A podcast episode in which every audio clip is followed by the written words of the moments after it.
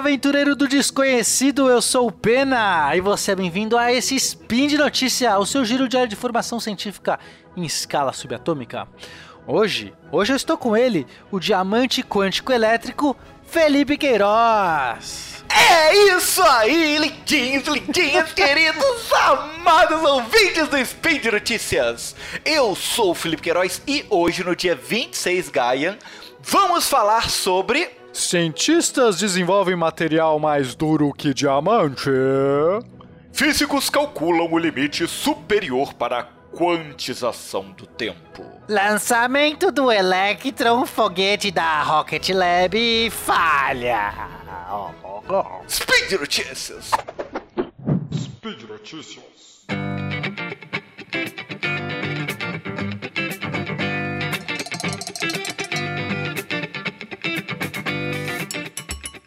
Aí, Peninha? Como estamos, Peninha? Que saudade que eu estava de você, Qual é que saudade boa? que eu estava dos nossos queridos ouvintes. É verdade, muita saudade. Essa vida de Muito- distanciamento social tá uma loucura. Ah, caraca, esse negócio não consigo escalar, não consigo andar de bicicleta, não consigo. É difícil.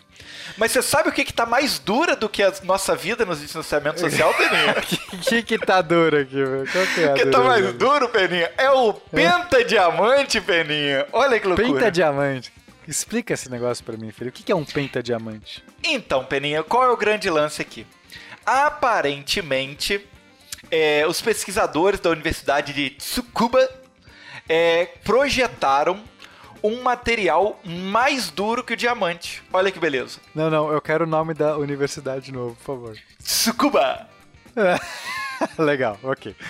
E- Então eles projetaram algo mais duro que o diamante, já sei. É, é o, o mitril. Poxa, Ou Pen- qual que é aquele outro? é, aquele outro. adamante, adamante. Adamantium. É isso? Isso aí, exato. É quase um adamante. Podia ser batizado assim, inclusive. Eu acho que inclu- pode ser o nome oficial. O negócio de pentadiamante não tá com nada, né? Adamantium é muito mais legal. Certo. Mas a Tá, ideia... mas já que os caras que fizeram, deixa eles darem o nome pro É, negócio. pois é, né? Infelizmente. Qual que é a ideia? Mas qual é, mas qual é a ideia aqui? Os diamantes normais, tradicionais, eles têm uma ligação. é, primeiro, para os nossos ouvintes aí, começando do básico, os diamantes eles são compostos de carbono, né? Assim como o grafite, né? Assim como vários outros materiais que são feitos basicamente de carbono, o diamante também é. E ah, o que acontece ali, o que faz ele ter só aquela... carbono, né? Só carbono. Sim, o que, o que é incrível é que é só carbono, não é uma liga, não tem vários materiais. É só átomo de carbono, é muito legal isso. E o que faz ele ter essa dureza toda é a maneira com que é, esses átomos de carbono são, são ligados, né? É, são ligações. é, o que acontece é que na estrutura dos átomos do- dos diamantes tradicionais existem é, os cada átomo de carbono ali forma uma ligação covalente com quatro outros átomos, certo? Perfeito. E aí a gente tem outros materiais, por exemplo, como os nanotubos de carbono, que é, são feitos com conexões onde a gente tem cada carbono ligado a três outros carbonos. Então ele pode ser ligado tanto a quatro outros ali, quanto a três, formando estruturas específicas, ok? É, e nanotubos de carbono são estruturas extremamente rígidas e resistentes que, que é, é, conseguiriam suportar. é, eles conseguem ser estruturas leves e conseguiriam suportar pesos e- estresse, né, tensões absurdas. Há quem, há quem diga que é a única estrutura que poderia ser capaz de fazer um elevador espacial. Só que é muito difícil fazer nanotubos de carbono. Os maiores que a gente consegue fazer tem tamanhos de milímetros hoje. E precisaria de, de umas centenas de quilômetros para fazer um elevador espacial. Enfim, Mas seria incrível, né? seria incrível. Quem sabe um dia, né? De qualquer maneira, Peninha, o que, que eles fizeram? É, eles montaram uma estrutura, certo? Esses pesquisadores da Universidade de Tsukuba. E essa estrutura, ela mistura é, conexões de quatro, né? É, é, essas ligações de quatro vizinhos ali, que é a dos diamantes, com a estrutura de três dos nanotubos de carbono. Então ele faz um híbrido, um híbrido ali com É conexões. tipo uma bola de futebol, que você olha assim, tem uns pentágonos e uns hexágonos. Exatamente, exatamente isso. Só que em vez de ser 5 e 6, é 4 e 5. E 3. 4 assim. e 3. 4 e 3. Ah, é 4 e 3. 4 e 3. Exatamente. Mas, olha aí. E aí, e aí fica uma estrutura muito bonitinha né, na, no artigo que vai estar ah, mas o forma... link no post ah, aí. mas peraí, formam uns pentágonos. Pelo que eu tô vendo aqui na, na figura, é, as ligações são 4 e 3, mas as figuras que formam. São pentágonos, exatamente. São, são por isso que ah, por isso penta, penta diamante. Olha. Isso ah, aí. Agora tudo faz sentido. O, o, o, link vai estar no post do artigo e tem o desenho da estrutura. É realmente uma estrutura muito bonita, muito bonita mesmo. E... e o mais interessante é que essa estrutura é mais leve do que o diamante convencional. Além de ser mais dura, então é, é uma configuração é, né, por conta de, de, formar essa estrutura toda toda armada, assim, ela consegue ter uma dureza maior que o diamante, mas com menos peso. Imagina as aplicações que isso pode ter, Felipe. Você conseguir consigo, algo extremamente Claro que eu consigo duro. imaginar agora um é. uniforme de super-herói que tal. É, é sério. tipo assim, pensa bem, isso aí é praticamente as moléculas instáveis lá do Quarteto Fantasma, uma coisa assim, ó. Você tem muito leve, porém muito, muito duro, não seria isso? Então, acho que não, porque as coisas muito duras, elas não são maleáveis. É o contrário, elas são. É, você não algo muito duro você não consegue dobrar, mas você poderia, sei lá, fazer uma armadura, se fosse assim, né, uma roupa, uma roupa é mole, mas eu poderia fazer uma armadura. Mas não, porque uma armadura de diamante seria péssima, porque ela quebraria facilmente. As coisas, normalmente a dureza está conjugado com a propriedade de ser quebradiço. Quanto mais duro, mais quebradiço. É, por exemplo, quando na época que eu forjava espadas e armaduras e tal, a gente fazia, né, você forjava uma, uma espada, você não podia brandir. Depois que você é, temperava, aplicava têmpera, têmpera é um processo de endurecimento, né? É um processo térmico que você gera dureza. Você não podia sair e usar a espada, porque ela quebrava. É mesmo o aço. Olha, o aço é, é muito mais é, mole, muito menos duro do que, o, do que o diamante. E mesmo uma espada feita de aço, quando ela sai da, da, da têmpera, ela está extremamente dura. E se você brandir, bater em algum lugar, ela estoura. Estoura em vários fragmentos. Você tem, né, tem que tomar cuidado. Aí você tem que fazer um outro processo chamado revenimento para tirar um pouco da dureza da espada e deixar que você possa usar. Então, péssima ideia fazer uma armadura de diamante. Mesmo não, peraí, peraí. Então você está me dizendo Menos que ainda, uma né? espada de diamante, uma, uma, uma, nem uma, uma espada de diamante não seria uma parada muito, muito legal? Não seria, cara. A não ser que você queira perder a sua espada no primeiro uso dela. Né? Que vergonha, gente. Minecraft me ensinou tudo errado. Tudo errado. É, a, gente, a gente, inclusive, usava durezas diferentes. A gente fazia ou têmpera seletiva, ou seja, aplicava é, esse processo de endurecimento de maneiras diferentes na lâmina. No fio você quer muito duro, mas no corpo da lâmina você não quer que ela seja muito dura. Então você conseguia fazer com que o fio fosse extremamente duro para que você não perdesse o fio, mas a parte que vai absorver os impactos do golpe, que é o, corpo, o dorso da lâmina, você deixava ali mole. É bem legal, cara. Nossa, a gente podia fazer um, um, um spin sobre metalografia, sobre metalurgia, alguma coisa assim que eu, eu tô com saudade da época que eu fazia armaduras. Perfeito, Peninha. Eu topo. Seria o, pode ser o nosso próximo, inclusive. Legal. Mas vamos à próxima notícia. Felipe, olha só, alguns físicos da, da Universidade do Estado da Pensilvânia calcularam qual seria o limite da quantização do tempo do nosso universo. Faz sentido? Beleza, Peninha. Não, mas vamos lá, né? Fale-me mais sobre isso. Bom, é, quando a gente. Segundo a teoria da, da relatividade, que é a, normalmente que a gente usa para escalas macroscópicas, né? A gente não tem. O tempo no universo ele pode ser tão pequeno quanto você quiser. Né? Você pode. O que eu quero dizer é o seguinte: os processos no universo, eles, eles. Se você for. Você, pode, você poderia ter processos que, que são muito, muito, muito rápidos, quão rápidos você quiser, ou quão lentos você quiser. Não tem um limite, seria um contínuo. Né? Seria um tempo é contínuo.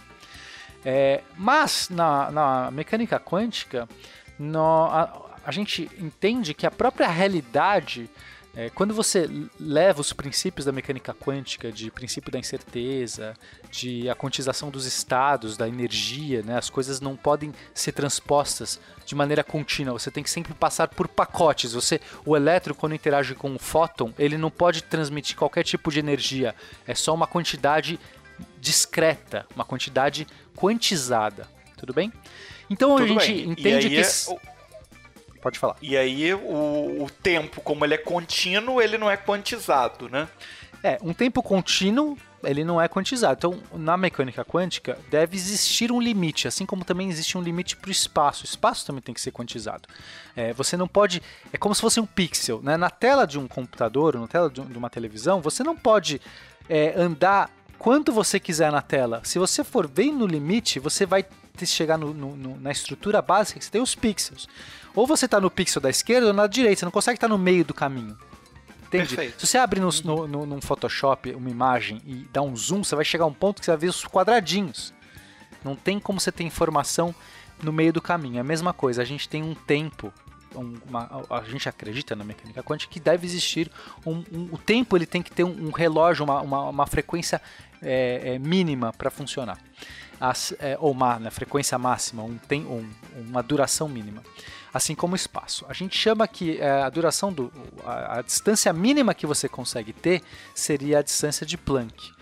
Aí vem de uns cálculos muito loucos lá e é algo do tipo 10 a menos 35 do metro. Então é 0,00035 zeros é, 1 metro. É um número que eu não consigo nem pronunciar. Ou seja, a gente ainda nem arranhou esse limite, tá? Porque nossos microscópios eletrônicos, os nossos tamanhos que a gente trabalha, eles não são nem perto disso. Mas não importa. O que importa é que Quem existe. quer que tenha projetado a nossa simulação usou pixels bem eficientes aí. For isso, exatamente. A nossa simulação, o cara falou, ok, isso aqui vai ser o pixel que eu vou usar. Dá pra desenhar muita coisa nessa tela. E esses Beleza. caras resolveram calcular qual seria o limite do tempo. O tempo também, você não pode ter é, é, uma passagem contínua do tempo. É como se fossem frames. Assim como a gente tira uma foto, um faz um filme, você tem lá 24 frames por segundo, você também tem o número de frames por segundo que a nossa simulação tá rodando. Entendeu? A gente não tem tantos os frames. Aham. E aí eles fizeram o cálculo e chegaram em 10 a menos 33 segundos. Na verdade, esse não é o tempo, é o, o- a quantização. Esse é o limite superior, ou seja, é, o a quantização tem que ser menor do que isso.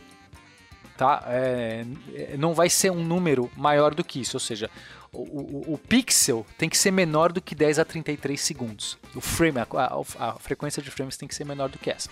E eles propuseram também, é, é, o artigo aqui que eu li não traz exatamente as contas, qual, é, qual foi ó, os argumentos disso, mas o que é interessante é que eles propuseram um, um teste, porque a graça é, ok, eu fiz aqui uma conta, ah, cheguei no limite, mas agora a gente quer testar, porque se não dá para testar, aí também não adianta.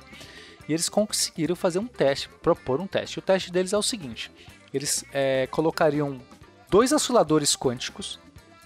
O que é um oscilador quântico? Basicamente é um processo. Não sei, mas parece muito legal. É um nome bom, né? Oscilador quântico, olha. A gente tava falando de uniforme de super-herói, eu consigo imaginar um super-herói que tem esse nome. O oscilador quântico, entendeu?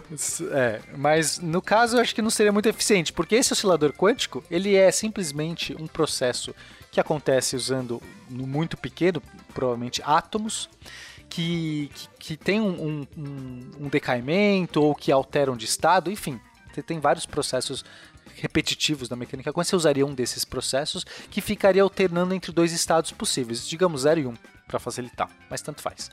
Aí você teria dois desses osciladores, você não consegue, é, eles são tão pequenos que você não consegue exatamente contar, né? Se a gente está falando do, do limite que você quer chegar, você não tem um instrumento capaz de ler esse, esse oscilador, percebe? Se você tivesse um instrumento capaz de ler, Perfeito. esse instrumento é, é, é, não- é, não teria, sabe? é, o que você usa para ler as coisas, ele tem que ser da mesma ordem de, de, de- de resolução da coisa que você quer ler. E a gente não tem essas coisas disponíveis. Então, o jeito de testar seria colocar dois osciladores, né, dois processos que a gente sabe que ocorrem na natureza, ou o cálculo ocorre mais ou menos assim, nesse, nesse limite. E aí você coloca, só que um um pouquinho mais lento que o outro. E você agora computa, você observa as diferenças, as dissincronias. Isso que é o mais legal, Felipe. em vez de você contar quantas vezes por segundo aquele oscilador fez, que é absurdo, você simplesmente Aham. combina com outro oscilador que está numa frequência um pouquinho diferente e você observa os efeitos combinados dos dois e você consegue fazer, é, sei lá, interferometria, você consegue observar é, fenômenos que ocorrem quando os dois estão alinhados. Quando um oscilador der 1 e outro der 1, digamos que você vê um, um feixe de luz aparecendo. Quando um tá 1 e outro tá 0, você vê um, um preto, onde deveria ter luz, aparece uma falha. E assim você vê as figuras, os padrões de interferência aparecendo. Então você está computando a diferença dos dois. E a questão é, se os dois conseguem dar diferença e eles estão nessa ordem de grandeza, nessa ordem de tempos absurdos, então quer dizer que o tempo do universo tem que ser menor do que esse, tem que ser um- o pixel tem que ser menor, porque se o pixel fosse do mesmo tamanho, eles nunca dariam diferença, os dois cairiam sempre no mesmo pixel, no mesmo frame. Hum, Eles são um pouco diferentes, mas na nossa lente, na nossa câmera que está filmando isso, os dois cairiam sempre juntos. Então a gente nunca veria eles desincronizando. Se eles desincronizam, é porque o relógio do universo tem que ser com uma resolução menor do que essa. Muito legal, né? Per- Muito legal, muito estranho, tá? Muito confuso, é, bem confuso. mas muito legal, muito interessante. Eu E- consegui imaginar tipo um metrônomo universal assim, fazendo tac. É exato. Um Imagina você pro- tem um metrônomo, do- dois metrônomos funcionando, só que você tira a foto deles num tempo muito maior do que o tempo dos metrônomos. Então você não consegue ver eles desincronizando, porque toda vez que você tira a foto, os dois caem juntos. Mas se você tirasse muitas fotos por mais rápido, você veria eles. Imagina que um bate a cada duas vezes do outro, entendeu? Então, se você tira uma foto a cada dois segundos, vamos supor que a cada segundo é, um tem uma frequência de 2 segundos, outro uma frequência de 1 um segundo. Então, eles estão juntos, depois um, um tá separado, junto, separado, junto, separado. Se você tirar Perfeito. uma foto a cada 2 segundos, você vai ver eles sempre juntos. Uhum. Agora, se você batesse uma foto a cada é, um segundo, você veria eles juntos, separados, juntos, separados. Ou seja, para você ver essa desincronia... Não é exatamente isso, porque... é, enfim, mas é uma boa, uma boa Analogia. analogia para entender que o tempo do universo, se você vê a desincronia, é porque quer dizer que o tempo do universo tá tirando mais fotos para ver a sincronia. Se você não vê a desincronia, quer dizer que o tempo do universo não tá dando conta, então você chegou no limite. Bem legal, né? Muito bom, Peninha, muito legal. Adorei. Sensacional. Vamos para a última notícia. Felipe, uma notícia triste, pelo menos para mim que gosto muito da astronáutica e torço muito para o desenvolvimento aí do- dos foguetes e, do, ah, e da, da gente ganhar a fronteira mais alta. Recentemente, no dia 16 Gaian, ou 4 de julho, olha só, comemorações de 4 de julho, né, que é a da independência americana, é, ocorreu uma falha do lançamento do Electron. Electron é o foguete da Rocket Lab, foguete muito legal que a gente já falou dele aqui, você lembra? Sim, claro, é que é o pequenininho, né, que ele ia ser apanhado no ar, não é isso? Exatamente, é um foguete bem menor do que esses foguetes que a gente costuma ver, esses grandões e tal. Ele consegue pôr, é, ele funciona para pequenos satélites, mas ele é muito eficiente, ele, ele é muito barato por conta disso, né? E ele é um, e a empresa, a Rocket Lab, é uma empresa que está desenvolvendo, também estava tentando fazer o, a, é, reaproveitar o primeiro estágio, né? Nessa nova tendência aí de foguetes que estão. Que, pra gente não ficar jogando fora foguete. Eu gosto muito dessa empresa. é, o Peter Beck, que é o dono da empresa, é um cara muito legal, assim, eu sigo ele no Twitter e tal, mas. é, Infelizmente, nunca tinha tido nenhum. Eles acho que foram 16 lançamentos, ou não, 13 lançamentos. No número 13, falhou, olha aí o número 13, sacaneando nossos amigos. Mas o que, que aconteceu exatamente, Peninha? O que aconteceu foi que é, tava indo tudo bem, eu tava assistindo a transmissão, eu adoro ver essas, as transmissões de foguete. Ah, você viu o, o acidente ao vivo, então. É, não deu pra ver porque a câmera não funcionou, porque o que, né, a gente não viu, não sei nem se explodiu, no final acho que perdeu o contato. Mas o que aconteceu? Tava indo tudo bem, já tava no segundo estágio foguete, aí de repente começou a perder é, a câmera conexão, tudo bem, essas câmeras a câmera não importa, né? Mas a telemetria tava lá. Só que eu vi na telemetria que começou a perder velocidade. E, mas deu uma travada também, poderia ser só porque até perdeu o, o sinal da telemetria. Mas aí a gente, né, quem tava acompanhando, viu que não tava. Eles nunca falam, né, sempre tentam ali o, o narrador ali fica sempre aquela cara plástica, não, é, vamos voltar, o sinal, não sei o quê. Mas, mas deu pra sacar, você viu na sala de controle ali, tinha uns murmurinhos estranhos.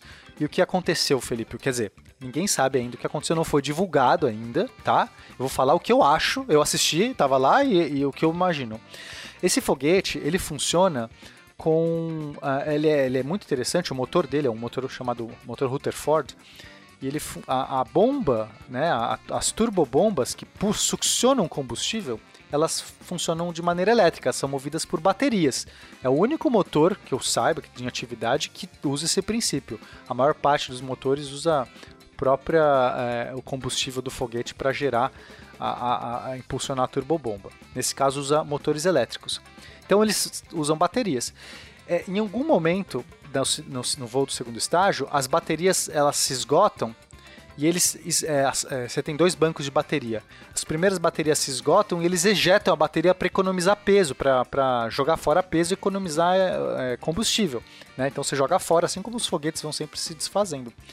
Só que aí eles têm que trocar essa bateria num hot swap, que eles chamam, né? É a quente, porque a turbobomba está funcionando. Você não pode desligar a bateria, que aí a turbobomba pararia, troca isso é um efeito meio que imediato. Eu acho que foi exatamente nessa troca, porque eu estava acompanhando.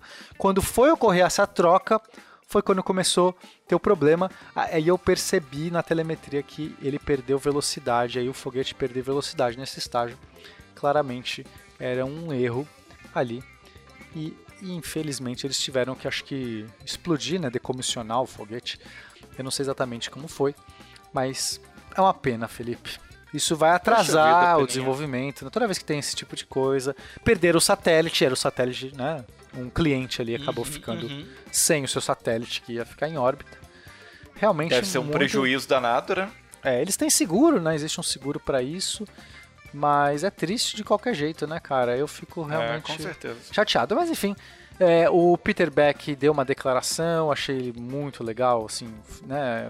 Não, não se esquivou, não ficou foi prontamente colocou uma declaração, não, não tirou vídeo do ar, sabe? Ele teve uma atitude que eu achei é, é decente, de não aconteceu aqui, pediu desculpas, é, é, sabe? Foi, foi um discurso muito legal, colocou. E agora a gente vai torcer aí para que, que eles consigam achar o erro o mais rápido possível, corrigi-lo e voltar para o espaço. Porque se não acha o erro, é, não tem como voltar, porque acaba, né, é muito arriscado você voltar se você não sabe por que, que o seu negócio encrencou. Mas eu acho que a pista é essa, nesse caminho, do hot swap, deve ter dado algum bug nessa troca de baterias. Perfeito, Peninha. É isso. Então é isso, meu querido. É... Você aí que é nosso apoiador, continue nos trazendo amor, carinho e apoio financeiro. Porque assim nosso programa. Mas o primeiro amor e carinho mas o apoio financeiro, se possível, se não divulgando o nosso trabalho, porque a gente tem que levar essa ciência, a ciência tem que ser divertida e precisamos de informação científica nesse mundo, nesses, nesses tempos de trevas, meu amigo. É, é isso aí, Peninha, é verdade, verdade. Então, ó, pode é, nos ajudar aí no patronato, tanto pelo Patreon quanto no Padrim e principalmente pelo PicPay, né? PicPay do SciCast aí. Também é, esteja conosco lá. E quem quiser falar conosco, falar com você, falar comigo, sugerir temas de pauta, apesar que a próxima pauta já está definida, né? já está definida. Você fala com arroba MR Felipe Queiroz no Twitter e comigo, que agora troquei minha arroba, Felipe. Agora é Penadoxo. Oh, Olha aí. Sabia que dessa? isso, Peninha? Essa eu não sabia. É, troquei. Será que eu não estou te seguindo mais ou foi? Ah, foi... não sei, cara. Você, você nem entra no que Twitter, né? triste. né? Vamos combinar que você não entra no Twitter, então, então você não vai saber. Você nem sabia que eu tinha trocado minha arroba. Olha aí. Olha aí. Mas tudo bem, o ouvinte agora sabe. Eu sou uma fraude. Siga lá, gente. Um beijo para vocês, meus queridos. E traga sempre para nós novas pautas, novos assuntos que vocês querem, querem ver. É isso aí, seus lindos. Um beijo para vocês. Tchau, tchau. Felipe, eu inclusive, olha só, recentemente resolvi um desafio do sol. Olha só, imagina que você tem um sol, é, o sol normal, e você tem um sol feito de água. E você quer jogar o sol feito de água no sol e ver se ele apaga. Ah, eu vi isso aí, tá vendo?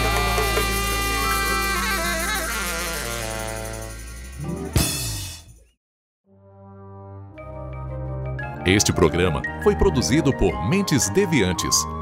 deviante.com.br